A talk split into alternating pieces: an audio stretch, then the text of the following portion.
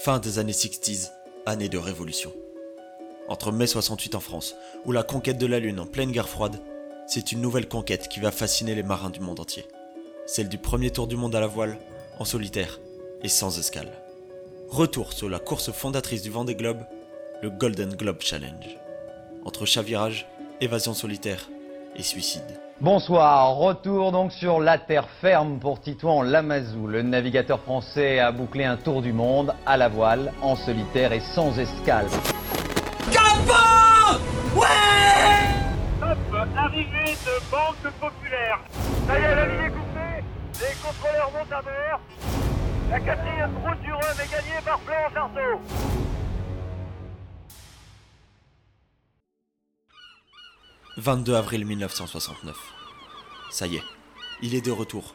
Au large de Falmouth, on aperçoit un ketch de 12 mètres fendre la brume. Après 312 jours de mer, c'est officiel. Le marin vient de franchir sa ligne d'arrivée et remporte donc le Golden Globe promis au premier arrivant. Le tour du monde à la voile, en solitaire et sans escale, n'est plus seulement un rêve surréaliste. Il devient désormais accessible et réalisable. Il sera même au final le seul arrivant de la course. Aucun marin parmi les huit autres skippers n'arrivera à passer la ligne d'arrivée et à réussir à terminer leur tour du monde. Mais qui est le grand vainqueur de cette course? 9 skippers au départ, 9 marins d'exception. Mais pourtant, 9 aventures totalement opposées les unes des autres. Il y a tellement à dire sur ces portraits que je pourrais y consacrer 9 épisodes rien que sur cette seule course. L'idée de cet événement provient du journal londonien The Sunday Times, qui a entendu parler du projet de Bill King et de Bernard Moitessier de faire un tour du monde à la voile en solitaire et sans escale via les trois caps Bonne Espérance, Lewin et Horn. Le journal promet alors deux prix.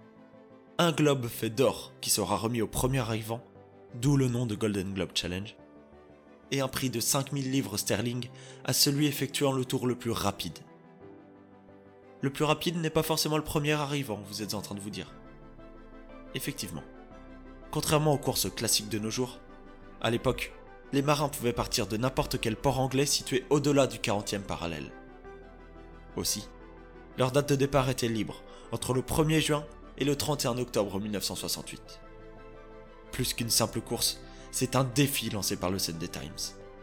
Bernard Moitessier n'en revient toujours pas. Un tour du monde sans escale en solitaire, c'est un truc énorme. C'est- un truc individuel et énorme. C'est trop énorme. Jamais mouillé, ne jamais s'arrêter. Ça n'a jamais été fait, ni par les grands voiliers, ni par euh, personne. Mais d'ailleurs, dites-moi, cette idée de tour du monde à la voile, en solitaire et sans escale, ne vous rappellerait-elle pas quelque chose? Effectivement, le Golden Globe Challenge fut une des deux courses fondatrices du Vendée Globe. Côté contexte de navigation de l'époque, cela n'a plus rien à voir avec les conditions des marins de nos jours. Pas de GPS pour transmettre sa position, mais aussi pour se guider. Les marins ont donc une radio portative afin de communiquer leur position à la direction de course. Aussi, la communication par satellite n'existe pas encore. Les marins sont alors dans une des solitudes les plus totales. Neuf marins au départ donc. Mais parmi ces neuf marins, quatre seulement arriveront à surmonter le terrible océan Atlantique. Les deux premiers à jeter l'éponge sont deux amis dans la vie de tous les jours. Côté expérience, ce ne sont pas des marins aguerris. Ridgway n'ayant qu'une seule participation à une course de sa vie, tandis que Blythe, lui, n'a jamais été skipper. Malgré tout, ces deux compères savent une seule chose, c'est qu'ils n'ont pas le mal de mer. Certes, ils n'ont peu, voire pas d'expérience de skipper, mais ce sont des têtes brûlées. Deux ans auparavant, ils ont traversé l'Atlantique à la rame en duo, après plus de 92 jours de mer. De nos jours, c'est déjà un exploit. Alors imaginez un instant ce que cela représentait plus de 50 ans en arrière, durant les 30 glorieuses. John Ridgway, alors parti dès le premier jour de la course, le 1er juin 1968, est le premier à abandonner le 21 juillet en accostant au Brésil, en se rendant compte que son bateau n'était pas assez prêt pour affronter les 40e rugissants, car il commence déjà à se fissurer en deux. Son ami, Chay Blythe, ne fera pas beaucoup mieux. Lui qui était parti une semaine après Ridgway n'ira pas beaucoup plus loin, en abandonnant sur la côte est de l'Afrique du Sud le 13 septembre. Mais cette aventure lui a donné une idée encore plus folle. Il deviendra, quelques années plus tard, le premier homme de l'histoire à avoir effectué un tour du monde à la voile, en solitaire et sans escale, mais à l'envers. Alex Carozzo, l'italien, aura encore moins de chance que ses deux premiers concurrents. Il fait construire un bateau spécialement pour la course qui s'avérera être sûrement le bateau le mieux conçu pour cette aventure. C'est le bateau le mieux conçu, certes, mais son bateau n'est pas prêt à temps. Il a donc largué les amarres le 31 octobre 1968, date limite du départ, mais est resté au mouillage au large du port en terminant la préparation de son bateau sans aucune aide extérieure. Il partira finalement une semaine plus tard, mais devra abandonner après seulement 10 jours passés en mer, après avoir eu un ulcère à l'estomac.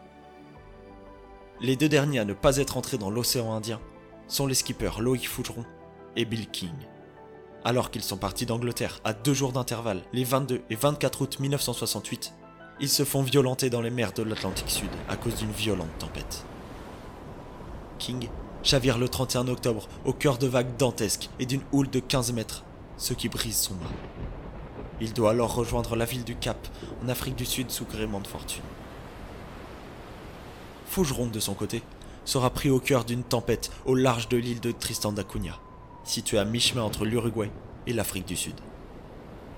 Son bateau se fera prendre dans une lame, ses mâts sont encore debout, mais son bout de dehors est plié en deux. Il est plus prudent de renoncer. Il a été pris dans ce chaudron affreux qu'était devenu la mer, comme il l'a écrit quelque temps plus tard. Cette aventure lui fait naître un rêve, un objectif de vie. Réussir à passer le Cap Horn. Après une nouvelle tentative infructueuse, il parviendra, huit ans après son premier essai, à doubler ce fameux rocher mythique qui lui laissera tant d'étoiles dans les yeux. Ils ne sont plus que quatre encore en course pour le tour du monde le plus rapide. Et ces quatre aventuriers vont chacun leur tour occuper la tête de la course à un moment donné. Tout différencie ces quatre concurrents, de leur date de départ jusqu'à leur monture. Robin Knox Johnson et Bernard Moitessier partant chacun sur un monocoque, plus fiable mais moins rapide respectivement le 14 juin et 22 août, tandis que Nigel Tetley et Donald Crowhurst choisissent de larguer les amarres à bord d'un trimaran le 16 septembre et le 31 octobre. L'ordre de départ est très important, car cela place Robin Knox Johnson en tête pour aller remporter le Golden Globe en étant le premier à franchir l'arrivée. Mais ses autres concurrents, partis après lui, auront des informations sur le déroulé de sa course et pourront donc plus ou moins tirer sur leur bateau afin de gagner de la vitesse et donc aller remporter le prix de 5000 livres promis aux concurrents ayant fait le tour du monde le plus rapide. Leurs profils également sont très différents les uns des autres. Commençons par un focus sur le personnage Bernard Moitessier. En trois mots, rêveur, philosophe, imprévisible. De nos jours, Moitessier est l'un des marins français les plus respectés et admirés, de par son sens marin mais aussi de par son empreinte gravée dans la tête des milliers de Français de l'époque, s'intéressant au monde de la voile ou au voyage, au développement personnel, à une introspection de soi. Il est né à Hanoï, en 1925, actuelle capitale du Vietnam, mais faisant partie à l'époque de l'Indochine française. C'est d'ailleurs durant son enfance et adolescence, en développant des amitiés avec les pêcheurs du coin, qu'il développe une passion pour la nature, et particulièrement l'océan. Mais en 1967, il est pris de remords d'avoir bâclé son dernier livre en l'ayant publié à la hâte, et songe même à mettre fin à ses jours. Il veut se racheter. Et pour cela, quoi de mieux que de préparer une toute nouvelle aventure inédite afin d'écrire un nouveau livre sur son parcours et sur son aventure? Lui vient alors cette idée de tour du monde à la voile, en solitaire et sans escale, dont le Sunday Times entendra parler et décidera de fonder le Golden Globe Challenge. Mais cette idée de course n'enchante pas particulièrement Moitessier, qui préfère vivre une vraie aventure avec son bateau, mais aussi une aventure sur soi, plutôt qu'une course entourée d'autres concurrents. Il décide de prendre la mer avec son Joshua, catch de 12 mètres devenu iconique à l'issue de la course. Après des mois de négociations, il décide enfin de prendre part au Golden Globe Challenge. Mais hors de question d'amener avec lui tout le matériel de radio obligatoire. Tout cela ne sert à rien et ne fera qu'alourdir son bateau. S'il veut transmettre sa position, il enverra, à l'aide d'un lance-pierre dans des bateaux qu'il croisera sur sa route, son journal de bord, des courriers à adresser à sa famille, mais aussi des pellicules photos ainsi que des bobines de films. Un point c'est tout. il décide également, juste avant le départ, de laisser à quai les ancres du bateau. Le moteur de secours, près de 400 kg de chaîne, mais aussi de nombreux livres. Le gain de vitesse est optimisé, et l'homme, s'il doit s'occuper durant le voyage, méditera sur sa vie et sur sa personne, ou écrira son prochain livre. Dès que le temps le permet, il sort sur le pont rouge de son bateau et fait du yoga, bercé par le roulis des vagues sur sa coque. Il n'a jamais été aussi bien qu'actuellement et savoure chaque seconde de son voyage. L'homme est également un bon vivant. Il a embarqué avec lui près de 15 litres de vin pour faire passer le temps sur son monocoque, mais aussi un kit de pêche pour changer des boîtes de conserve et pour pouvoir manger du poisson frais. Écoutons ensemble Christophe Ondelat qui nous conte le récit chaotique du passage du Cap de Bonne-Espérance de Bernard Moitessier. Les côtes d'Afrique du Sud apparaissent à l'horizon le 19 octobre 68, deux mois après son départ. Et cette fois, Bernard a bien l'intention de faire passer un courrier. Et pour ça, il espère croiser un voilier, un promène couillon qui rentrera au port ce soir. Seulement voilà, le vent a forci, pas un voilier en vue. En revanche, il y a un cargo là. Il s'approche, il glisse sa lettre dans un tube en alu, il sort son lance-pierre et bim Il balance le courrier sur le pont du cargo. Et là, il voit trois marins qui, manifestement, ont entendu le tube tomber et il leur crie Message It's a message Et il leur fait comprendre qu'il a encore du courrier à leur faire passer. Son journal de bord et aussi des photos. Le capitaine du cargo entreprend alors de se rapprocher du voilier. Mais c'est très dangereux. Moitessier le sait. À un moment, il voit le cargo qui s'approche trop et il tente une manœuvre, mais putain, le cargo a touché Joshua. Les haubans qui tiennent le mât et le bout dehors sont amochés, mais le courrier est parti et c'est l'essentiel.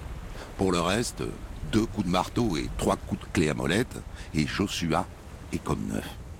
Bernard Moitessier franchit le cap de Bonne-Espérance le 20 octobre 1968, deux mois après son départ de Plymouth. Et il sort le grand jeu. Il a emporté trois bouteilles de champagne, avec le projet d'en boire une à chaque passage d'un grand cap. Donc, il sort la première. Et avec ça, il ouvre une bonne boîte de soupe de poisson. Et il trinque avec les albatros qui tournoient au-dessus du bateau. Signe qu'il entre dans les mers du Sud et dans les quarantièmes rugissants.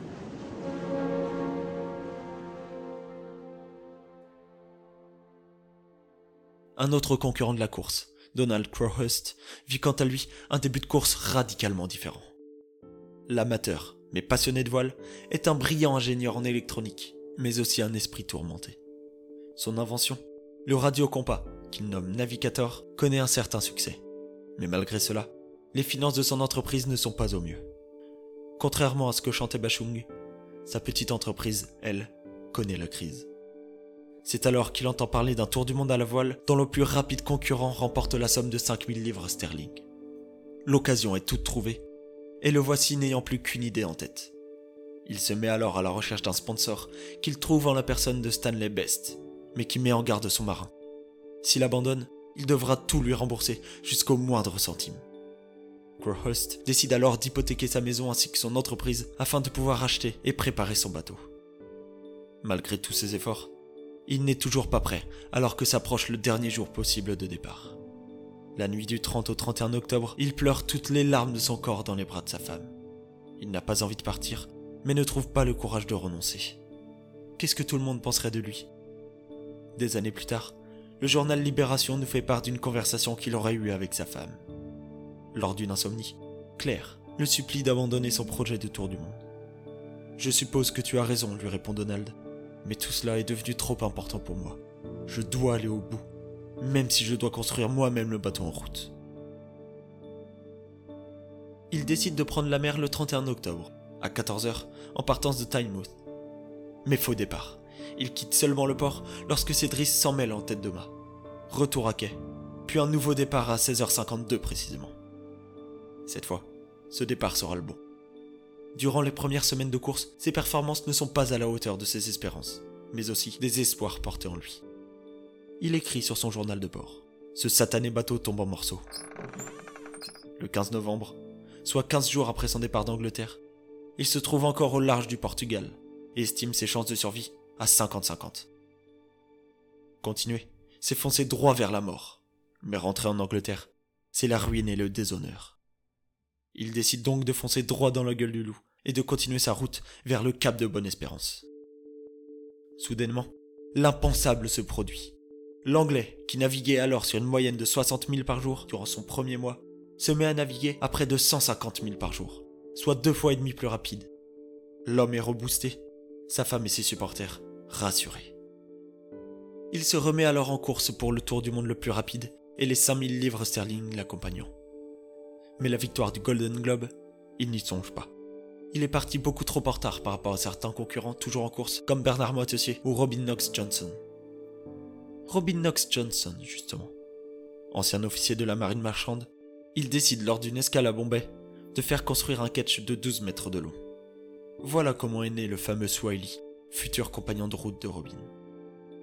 Ensemble, ils larguent les amarres le 14 juin 1968 de Falmouth. La descente de l'Atlantique se passe plutôt tranquillement pour lui même s'il doit plonger sous son navire au large du Cap Vert afin de colmater une brèche dans la coque. L'anglais, plutôt jeune, mais avec déjà une bonne gueule de marin à l'époque, se sent comme à son aise sur son Swahili. C'est l'un des bateaux les plus petits de la flotte, certes, mais il sait qu'il peut tenir le choc. Il a déjà fait un convoyage Bombay-Londres à son bord afin de tester sa fiabilité. Durant la course, il ne panique pas. Même si l'océan Indien n'est pas des plus calmes avec lui et fait chavirer le bateau à plusieurs reprises, le marin ne s'inquiète pas et s'arrête tranquillement réparer les dégâts. Mais étant en panne de radio, il ne peut que très rarement communiquer sa position avec la presse anglaise. Cela ménage le suspense de son avancée sur le continent européen. Mais une nouvelle tempête pointe le bout de son nez au sortir de l'Australie. Il s'abrite pour cela en Nouvelle-Zélande, mais s'échoue par mégarde sur un banc de sable. Un habitant du coin qui aperçoit la scène court pour venir en aide au malheureux marin, mais qui refuse catégoriquement l'aide du local, qui est abasourdi et ne comprend pas pourquoi un marin en détresse refuse une aide pour remettre son rafio sur les flots. Mais ce que le néo-zélandais ignore, c'est que le marin est en plein tour du monde à la voile et sans escale. Mais surtout, en solitaire. S'il se fait aider par une quelconque aide extérieure, il doit être disqualifié. Après de longues minutes ou heures de lutte avec son bateau, Robin Knox Johnson arrive à repartir. Direction le Cap Horn, puis Falmouth. Ouf, il s'en est fallu de peu. Il franchit le Cap Horn le 17 janvier 1969, après 217 jours de mer. Mais seulement 19 jours avant Bernard Moitessier, pourtant parti 69 jours après lui. Le Français a donc repris 50 jours en mer sur l'Anglais et rentre donc en lice pour gagner lui aussi le Golden Globe qu'on pensait promis à Knox Johnson. Moitessier ne fait qu'un avec son bateau. Joshua et lui sont en parfaite harmonie avec l'océan, mais aussi avec tout ce qu'il compose. Un jour, alors qu'il était paisible sur son bateau, il voit arriver des dauphins qui l'accompagnent et jouent avec son navire. Non pas un dauphin, mais des dizaines et des dizaines, près d'une centaine de mammifères selon ses mots. Mais tout à coup, il remarque que quelque chose cloche. Dans son livre La longue route, il raconte. Ils ont l'air nerveux. Je ne comprends pas. Il passait alors par bande de 20 de front ils passaient à toute vitesse de, l'arrière à l'avant du bateau, à toute vitesse, et quand ils atteignaient l'avant, ils viraient à angle droit et filaient sur la droite, à toute vitesse. Mais je me suis aperçu à ce moment-là que le vent avait tourné, sans que je m'en aperçoive, tout doucement, et que je me dirigeais tout droit vers les cailloux qui étaient à, à 7 ou 8 000. Autrement dit, si j'étais retourné dans ma cabine, une heure plus tard, j'étais échoué, je perdais mon bateau. À partir du moment où il change de cap et se rend compte de son erreur, les dauphins se calment et recommencent à jouer avec son Joshua. Il en est convaincu. Les animaux ont voulu l'alerter du danger qui se profilait au loin. Un dauphin effectue même une grande pirouette dans les airs pour exprimer sa joie d'avoir sauvé Joshua et son marin. Et on aurait dit que celui qui a fait le saut périlleux était le, chef de la bande et que c'était un, comme un cri de joie qu'il dansait. Le marin rêveur continue alors de cavaler vers le Cap Horn. Et comme annoncé tout à l'heure, il franchit le rocher mythique le 5 février. Il ne lui reste plus qu'à remonter tout l'Atlantique et rentrer à Plymouth. Mais une idée commence à lui trotter dans la tête. Et s'il ne rentrait pas, que se passerait-il? Il est bien en mer, se sent bien, fait communion avec les éléments. Alors pourquoi rentrer dans un monde où tout se passe à 2000 à l'heure? J'ai senti le changement vers le quatrième mois, je, je sentais, je savais que je n'avais pas envie de revenir. Vous voyez, que ça ne valait pas le coup.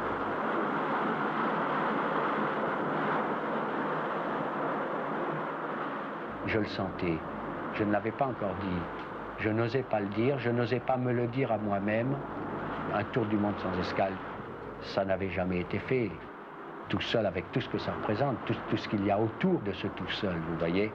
La bouffe, la fatigue, la tension nerveuse. Donc, je sentais que je n'avais pas envie de rentrer, que rien ne m'attirait, que les règles du jeu avaient changé. Avant le départ, il n'est pas question de jouer autrement que selon ces règles. Mais ensuite, petit à petit, les règles se sont modifiées en moi. Et il y avait certaines choses qui comptaient au départ et qui ne comptaient plus du tout. Il n'était plus question de rentrer en Europe. Alors qu'il allait avoir course gagnée et allait remporter les 5000 livres promis aux concurrents effectuant le tour du monde le plus rapide, il décide de ne pas rentrer en Angleterre, mais plutôt de continuer son chemin vers un deuxième tour du monde consécutif. Voilà, c'est ça Bernard Moitessier. Un homme libre qui préfère vivre comme il l'entend plutôt que de se faire dicter son existence par une société façonnée à l'identique pour tous les humains de la Terre. À quoi servent 5000 livres s'il n'est pas heureux par la suite? À rien. Vous entendez? C'est le bruit de la mer. Ça fait des mois et des mois que je l'écoute et ça me suffit. On a l'impression que c'est toujours le même bruit, mais je vous assure, elle, elle me dit des tas de choses que je commence seulement à comprendre un peu maintenant. Et vous voyez, eh ben, c'est pour ça que je continue. Et il faut aller plus loin, vous voyez. Ça suffit pas, il faut aller plus loin.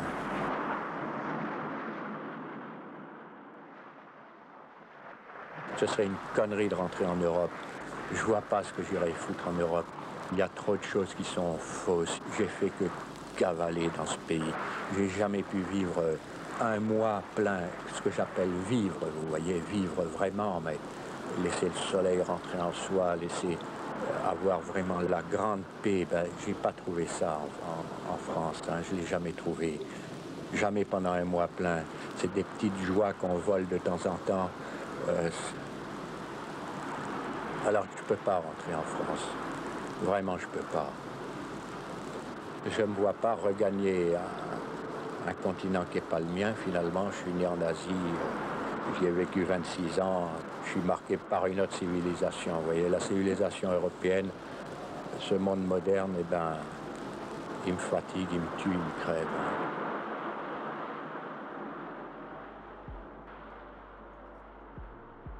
Alors que le défi, déjà fou à l'époque, que certains pensaient infaisable, était de faire une fois le tour du monde, Moitessier décide subitement de repartir pour un second tour.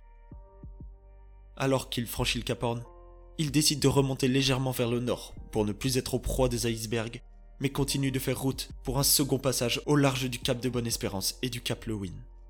Son périple s'achève le 21 juin 1969, où il accoste à Tahiti, après avoir passé 303 jours tout seul en mer et après avoir écrasé le record du nombre de milles parcourus à la voile, en solitaire et sans escale par un humain, avec un record porté à près de 37 500 milles, soit environ 70 000 km. Mais la course continue, et ils ne sont désormais plus que trois concurrents encore en route. Revenons sur la course de Donald Crowhurst, qui commençait, après plusieurs semaines de galère, à utiliser les pleins potentiels de son bateau. Rappelons le contexte. Crowhurst vient de subir plusieurs avaries sur son bateau préparé à la hâte, et estime qu'il avait seulement une chance sur deux de franchir la ligne d'arrivée de son tour du monde en vie. Soit il rentre chez lui en Angleterre et devient ruiné et honteux à tout jamais, soit il décide de foncer toute voile dehors plein sud au risque de ne jamais rentrer. Il bat alors des records de vitesse impressionnants et est de retour dans le match pour le tour du monde le plus rapide. Le 18 décembre, il vient de passer quelques jours plus tôt l'équateur et se situe désormais au beau milieu de l'Atlantique.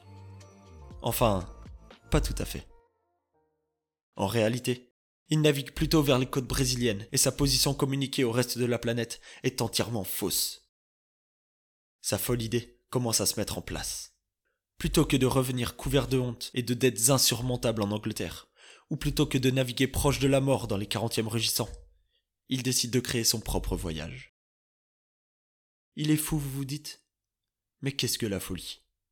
Est-ce simplement communiquer de fausses positions à la terre entière, ou est-ce foncer vers une mort certaine? Il ne lui reste plus qu'une solution viable. Le mensonge.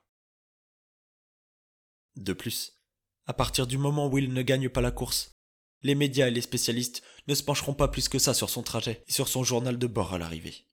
Du pain béni pour lui. À l'époque, les bateaux ne sont pas équipés de balises GPS qui communiquent leur position en permanence. Ils doivent transmettre par radio où ils se trouvent sur le globe tout en tenant un jour un carnet de bord.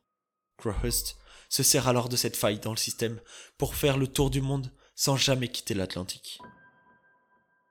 Afin de ne pas être découvert, il commence à transmettre des positions de plus en plus floues au Sunday Times et va alors jusqu'à simuler une panne radio afin d'avoir la paix durant près de 11 semaines. Il commence également vers le 6 décembre à écrire un faux journal de bord qu'il remettra à l'arrivée afin d'appuyer la fausse véracité de son parcours autour du globe. Alors que toute la Terre entière le croit au beau milieu de l'océan Indien, lui vit des conditions beaucoup moins dantesques au large des côtes brésiliennes et argentines, où son seul objectif est d'éviter les routes marchandes afin de ne pas se faire repérer et donc démasquer. Mais malgré avoir évité les dangers des 40e rugissants et des 50e hurlants, son bateau se détériore fortement et il ne peut plus continuer ainsi. Heureusement qu'il n'a pas continué son tour du monde sur son bateau, se dit-il, car sinon, il est sûr qu'il ne serait jamais revenu. Il décide même de se payer le luxe de faire une escale en toute discrétion afin de réparer son bateau et de continuer son voyage fantôme dans l'Atlantique Sud. Il s'arrête donc du 6 au 8 mars 1969 en baie de Samborombon, au sud de Buenos Aires et de Montevideo. Les locaux, n'ayant pas vraiment connaissance de cette course autour du globe, sans escale et sans assistance, l'aident à réparer son bateau et celui-ci repart de plus belle. Il brise son isolement radiophonique le 9 avril et, le 13 avril, les journaux londoniens reçoivent la nouvelle. Il vient de passer le Cap Horn. La presse lui fait éloge sur éloge et se prépare à accueillir son héros, le plus rapide à faire le tour du globe. Il commence à redonner ses vraies positions le 4 mai et se trouve près des îles Malouines, au large du sud de l'Argentine. Il fait cap droit sur l'Angleterre. Mais quelque chose le tourmente depuis quelque temps. Il n'y a pas d'autre issue possible. Tous ses concurrents étant hors course pour le tour du monde le plus rapide, il doit gagner et il va gagner. Alors que n'importe quel marin sur Terre verrait cette nouvelle comme une bénédiction, Crowhurst, lui, voit ça comme un drame qui s'annonce. S'il franchit la ligne d'arrivée en tête, tous ses journaux de bord seront épiés et sa supercherie sera dévoilée. Comment résister face au lot de journalistes qui lui poseront tout un tas de questions sur son parcours à l'arrivée? À lui la honte, la ruine et tout ce qui s'ensuit. Il sombre alors dans une folie mentale et Donald devient un esprit tourmenté. Il écrit dans son journal de bord À présent, c'est à toi, à ton tour de jouer. Je n'ai nul besoin de prolonger le jeu. Quand je l'aurai décidé, j'arrêterai de jouer. Le 10 juillet 1969, un paquebot, le RMV Picardie, croise sur sa route un multicoque, seulement gréé de sa voile d'artiment battant au gré du vent. Il est 7h50 du matin, heure locale, et nous nous situons à environ 1800 milles nautiques au sud-ouest de l'Angleterre. Tout l'équipage s'étonne de croiser un voilier sur un tel endroit de la planète, et essaye donc de le joindre par radio. Rien. Aucune réponse. Mais le skipper du multicoque doit sûrement être simplement endormi au sein de son rafio. Trois coups de corne de brume sont tirés afin de réveiller le marin de son sommeil. Toujours rien. L'équipage du paquebot lit alors le nom du voilier inscrit sur sa coque. Tynemouth Electron. Un canot est jeté à la mer avec quatre hommes à son bord pour aller secourir le skipper de multicoque, qui est peut-être toujours conscient dans sa cabine, mais dans l'impossibilité de se lever. Le second capitaine, Clark, grimpe alors au sein du voilier, rentre dans la cabine, mais ressort en faisant juste un signe des plus inquiétants. Il baisse son pouce vers le bas. Le bateau est vide, désespérément vide. Pourtant, quelqu'un y a vécu encore très récemment. Il reste de la vaisselle à nettoyer dans l'évier, et de vieilles canettes de lait concentré traînent encore sur le sol de la cabine. Teignmouth Electron, une nouvelle énigme vient d'apparaître des méandres de la mer. Mais tout à coup, au sein du paquebot, quelqu'un daigne se souvenir de ce fameux nom de bateau. Une coupure presse du Sunday Times est alors sortie, et l'on peut y apercevoir le nom de tous les participants, ainsi que le nom de leur embarcation. Et parmi ces noms, un certain Timemouth Electron, skippé par Donald Crowhurst, le futur vainqueur du tour du monde à la voile le plus rapide, en solitaire et sans escale.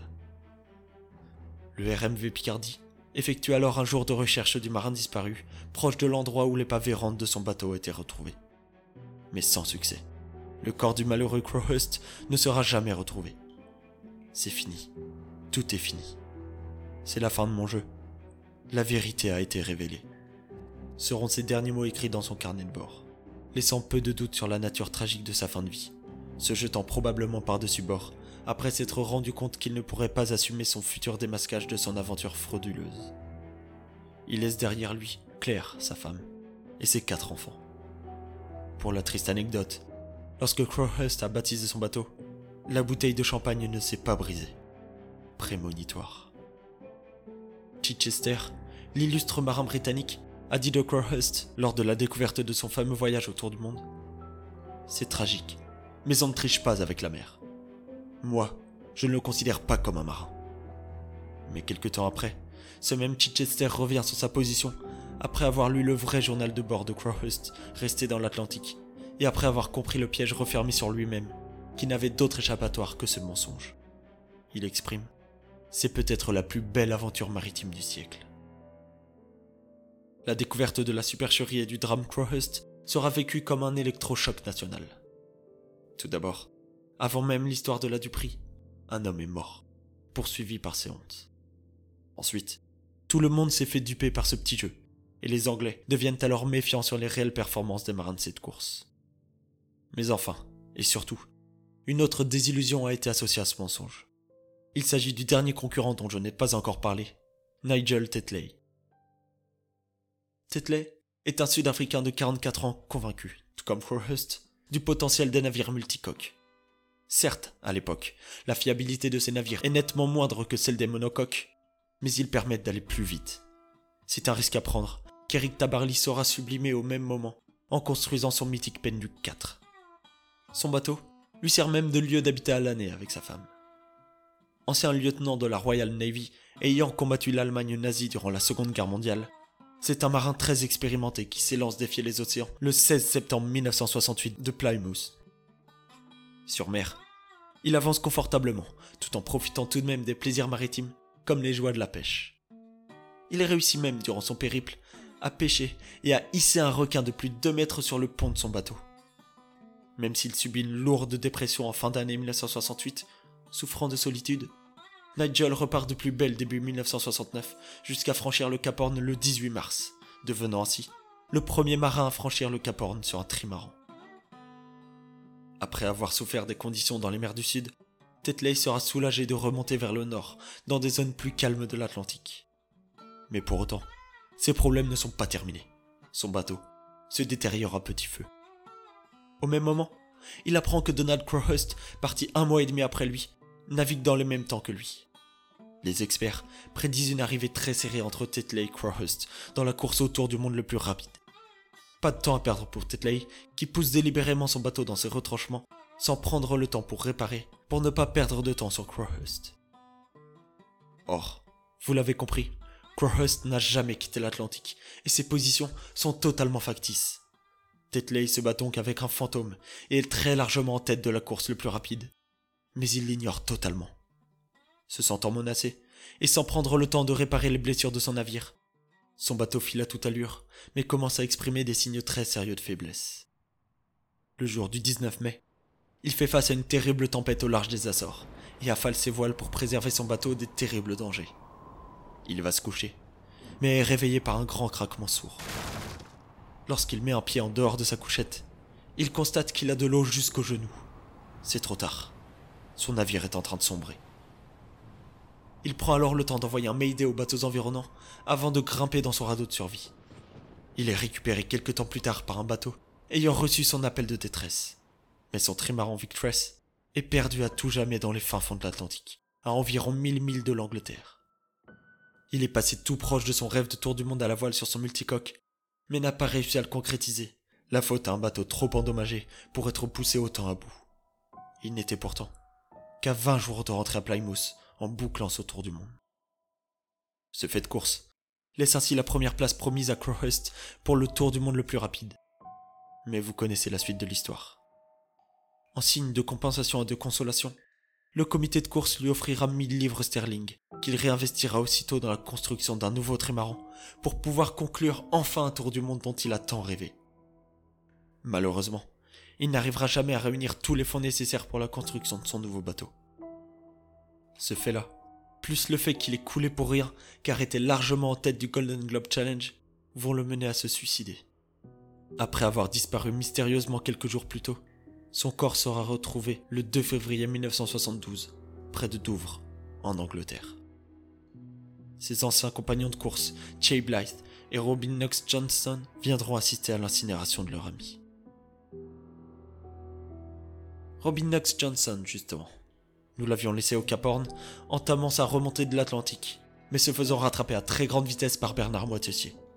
Or, vous savez que parmi les autres concurrents de la course, ils ont tous, ou vont tous sans exception devoir abandonner la course. Robin Knox Johnson est donc le seul marin en capacité de franchir la ligne d'arrivée au large de Falmouth. Les images de ce marin d'exception franchissant sa ligne d'arrivée font froid dans le dos. Nous pouvons apercevoir son bateau Swiley dans un piteux état, la coque remplie de rouille et toutes les voiles tachées par le temps et les conditions météo inhumaines qu'il a dû vivre et vaincre. Il est le seul participant à franchir la ligne d'arrivée de cette compétition en terminant l'épreuve après 312 jours de mer. Pour vous donner un ordre d'idée, le record du tour du monde le plus rapide pendant le vent des globes est détenu par Armel Lecléache en seulement 74 jours, soit 4 fois moins de temps que le navigateur anglais. Il remporte donc les deux prix décernés par le Sunday Times, à savoir le Gros Globe Doré promis au premier arrivant, mais également les 5000 livres sterling promis aux participants ayant été le plus rapide.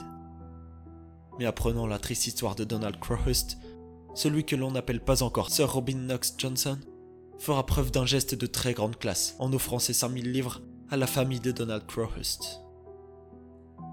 C'est plus tard, à la suite de sa victoire en équipage au Trophée Jules Verne en 1994 après 74 jours de mer, qu'il sera anobli par la reine. Il ne quitte jamais de très loin le monde de la voile allant même jusqu'à participer à la route du Rhum 2014 à l'âge de 75 ans et terminant la troisième place de sa catégorie de bateau. Pour revenir au Golden Globe Challenge, l'édition de 1968 restera très longtemps comme la seule édition de cette course et a désormais laissé place au Vendée Globe ou au Box Challenge, renforçant ainsi le mythe de cette course fondatrice pour l'époque. Le Box Challenge justement, course créée en 1982 par un certain Robin Knox Johnson. Pour célébrer les 50 ans de la course pionnière de 1968, une nouvelle édition est organisée. La seule différence est que le départ et l'arrivée auront lieu dans le même port pour tous les concurrents, qui devront alors partir du fameux ponton des Sables d'Olonne, lieu de départ du Vendée Globe. Le départ a été donné le 1er juillet, et tous les concurrents se sont alors élancés vers les mers du Sud avec tout le matériel d'époque, c'est-à-dire que les bateaux devaient respecter les standards de la fin des années 60, que les navigateurs n'ont droit à aucune communication par satellite, et que leurs calculs de position se sont effectués via un sextant. Le vainqueur de la course est lui aussi un marin d'exception, en la personne de Jean-Luc Van Den finissant le trajet en 212 jours et 23 heures, soit environ 100 jours de moins que son illustre prédécesseur parti en 1968. Une nouvelle édition s'élancera d'ailleurs des pontons des Sables d'Olonne cette année, le 4 septembre 2022. Cette course restera tout jamais comme une course pionnière et fondatrice de l'illustre époque du Tour du monde à la voile. Ces neuf aventuriers n'ont jamais pu tous ensemble se réunir et se retrouver. Pourtant, il y a bien un endroit où ils ont tous une place pour le restant de leur vie. Au Panthéon des marins d'exception.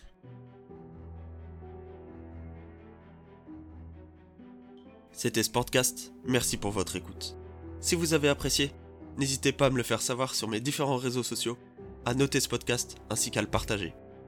N'hésitez pas également à me donner des idées de sujets dont vous aimeriez que je parle. Je les traiterai peut-être dans un prochain épisode. Salut